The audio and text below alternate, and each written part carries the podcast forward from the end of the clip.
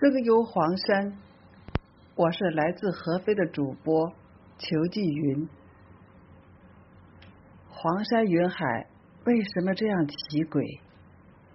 由王振涛总导演、侯卫东、杨彪、祝凤鸣撰稿的大黄山纪录片第一集《人间仙境》的解说词是这样描绘的：如果不做特别说明。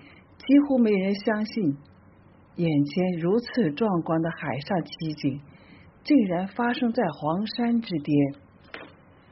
辽阔的波涛沿着气流的方向回旋在金光之中。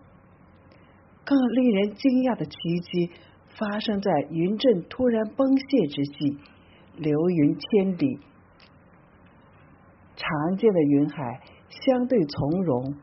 微风运送在天际回旋，东进大海，北临长江，温湿气流大量涌入黄山，与山间林木蒸发的水汽交汇，形成变化万千的云海世界。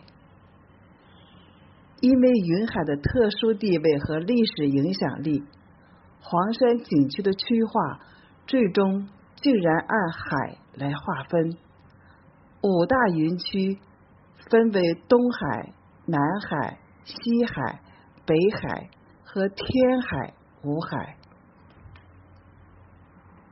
南海风高或深，云海浩荡；天海云层厚重沉雄，气势磅礴；北海最接近海景，狂潮怒礁。或排山倒海，东海烟雾弥漫，索道缆车时隐时现。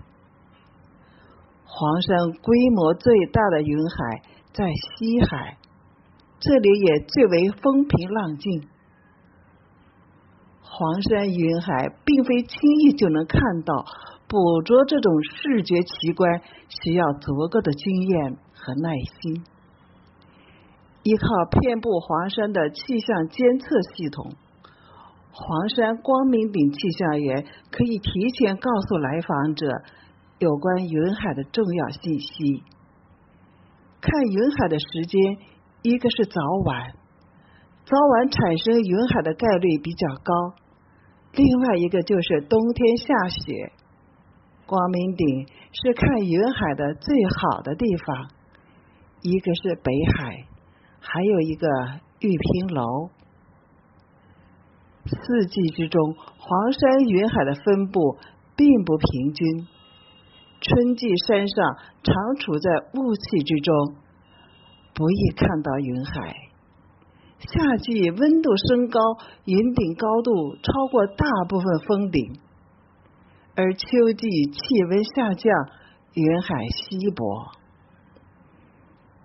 冬季的黄山是一年当中看云海的最佳季节。希望我们每个到黄山的人都能够看到壮观的云海。